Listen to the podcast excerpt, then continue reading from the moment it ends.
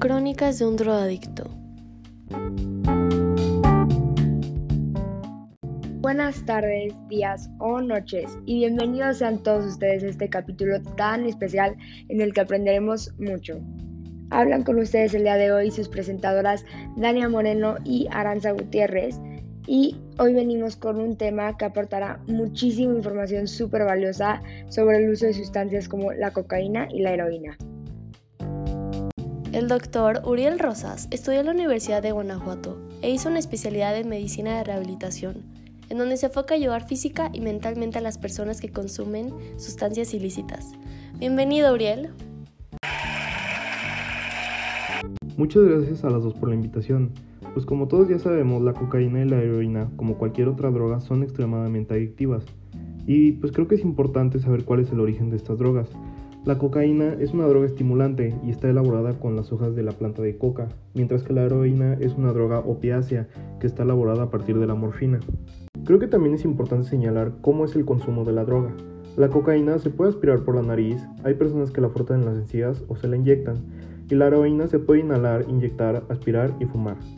Un dato interesante es que nosotros, los médicos, usamos la cocaína para fines médicos legítimos. Por ejemplo, la usamos como anestésico local. Wow, ¿en verdad? No sabía eso. Muy interesante. Oiga, doctor, ¿y nos puede hablar sobre los efectos que tienen estas drogas en la salud? Sí, claro que sí. Los efectos de la cocaína en la salud pueden ser los siguientes.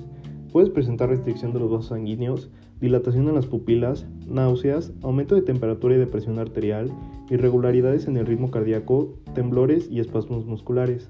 Y los efectos de la heroína en la salud pueden ser colapso de las venas en las que se inyecta la droga, daños en tejidos de la nariz para la quien la inhala, infección del pericardio, abscesos, estreñimiento y dolores de estómago, enfermedades en el hígado y en los riñones, complicaciones pulmonares como la neumonía, disfunción sexual en hombres y ciclos menstruales irregulares en las mujeres. Son demasiados problemas de salud solamente para dos sustancias. Sí, la verdad es que el consumo de sustancias ilícitas conlleva demasiados problemas en la salud. Así es. Pues este capítulo lamentablemente ha llegado a su fin. Muchas gracias, doctor Uriel, por acompañarnos y por explicarnos los problemas que puede provocar el consumo de las sustancias en la salud. No, gracias a ustedes y espero que esta información la hayan encontrado útil. Y pues piensen dos veces antes de ingerir alguna droga, pues ya saben todas las consecuencias que esto conlleva. Así es, doctor. Gracias a todos por escucharnos. Esperamos que les haya servido de algo y compártalo para que le llegue a alguien que lo necesite. Los vemos en el siguiente capítulo. Hasta luego.